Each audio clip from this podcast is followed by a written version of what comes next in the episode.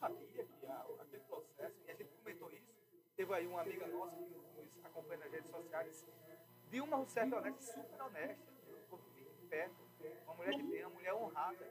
E outra coisa, para você ter uma ideia, é fácil.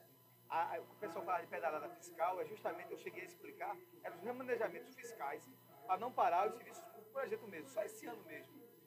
Isso, a gente, nós temos 5.500 e tantos municípios no país, é, de remanejamentos orçamentários, sem autorização do legislativo, chegaram à ordem de 70% agora até o mês de agosto.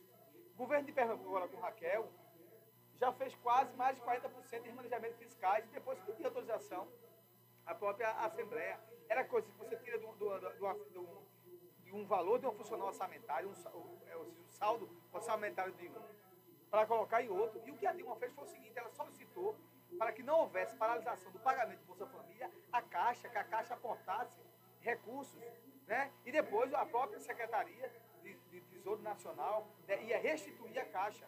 Era necessário que se solicitasse uma autorização do, do, do, Congresso? Sim, era necessário. E ela não fez.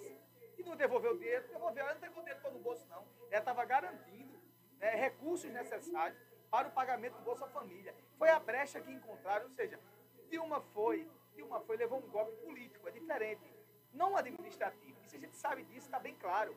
O negócio foi tão assim abrupto e tão desmoralizante que a gente vamos relembrar o que aconteceu o Senado, tanto é que não deixou ele inelegível.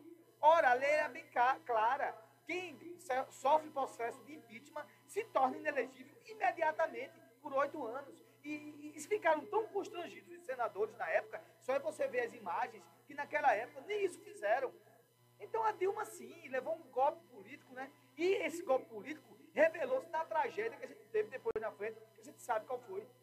Né? Isso é verdade. Então, é, é, essa sua motivação de felicidade, ela corrobora também, porque ela não só é, é, expõe a questão da felicidade de uma pessoa que você gosta, mas de uma pessoa que foi injustiçada, injustiçada politicamente. Porque administrativamente não. Ela podia ter seus defeitos, o governo estava pegando, estava, mas querer caçá-la, né, uma ação que não revelou e não revelou nenhum ato de improbidade, né, e foi isso que aconteceu, mas simplesmente pelo desejo de querer mudar o que está para fora. Eu digo, já pensou se toda vez que tiver alguma anomalia, eu dizia isso muito na época, eu dizia, já pensou agora, se toda vez que tiver algum procedimento técnico, de anomalia técnica, de irregularidade técnica, e não de irregularidade que, que, que leve às finalizações de corrupção, ninguém está roubando nada, isso aqui foi um procedimento técnico, e você depois gera uma nota técnica para corrigir. Se todo mundo fosse fazer isso, então nenhum prefeito hoje ia conseguir ficar, assumir uma, uma, uma prefeitura, nem, ter, nem administrar,